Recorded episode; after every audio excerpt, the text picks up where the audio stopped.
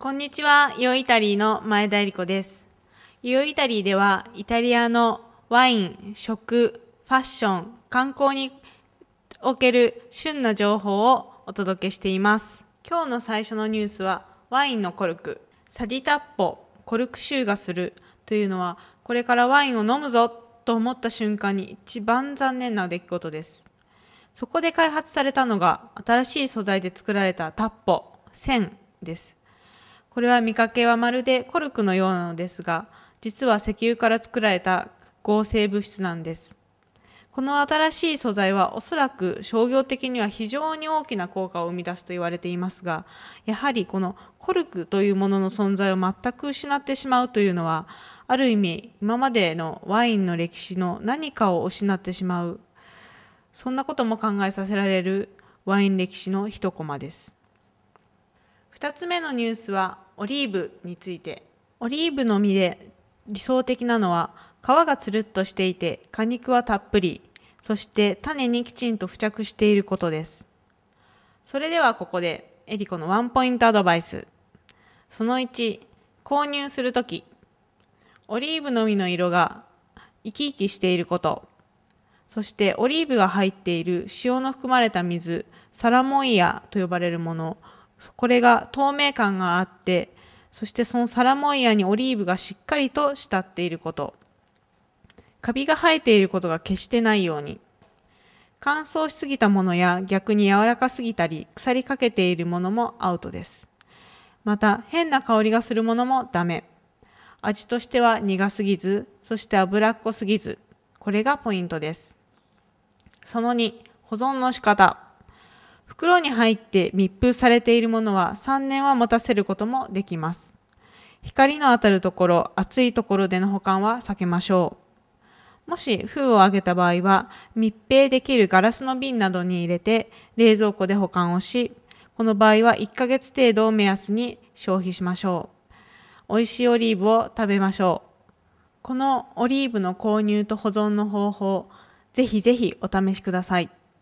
3つ目のニュースはプロポリスの紅葉黒と黄色の模様を体につけた。鉢これがさまざまな植物の芽を渡り栄養分の高い物質を集めてくるわけですがその中でもプロポリスは人間の体にとても良い効果を与えます。例えば精神を安定させる。抗生物質としての効果。殺菌効果。そして傷を治す効果。などまさしく特効薬並みの効果を持っているんです。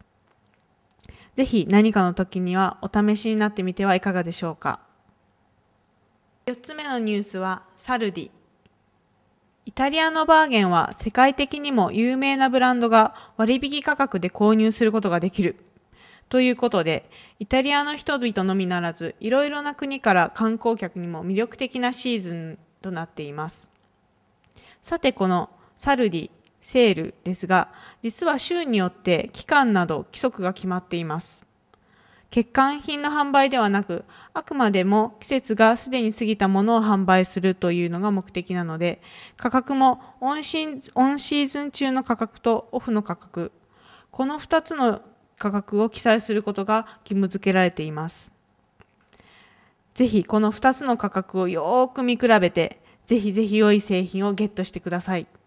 5つ目のニュースは海とその宝物文化や音楽劇場文化そして映画やエノガストロノミコ。環境や教育などの改革発展に非常に役立つイベントがエミリア・ロマーニャ州フリウリ・ベネツィア・ジュリア州そしてサルディーニャ州などで開催されています。このプロジェクトはマーレ・エ・ミリエーネ・ディ・マーレと呼ばれ海の存在価値を明らかにするイベントで、その美しさ、そしてここ、そこで存在する生き物やその土地の産物をよりよく理解することができます。つまり、芸術的財産とイタリアの海岸線沿いで発展した食を保護し、価値を認めていくことを目的としているわけです。このようなイベントでイタリアの文化をより理解していきたいですね。最後のニュースは記録的なひまわり出現。今までの記録を塗り替える巨大ひまわり誕生です。4メートルの高さに茎の太さは25から30センチ。そして重さはなななんと100キロ。このひまわりはベネツィア近郊のスピネアにある農園で発見され農園のご主人も愛を込めて育てた結果とご自慢です。今日のニュースは以上です。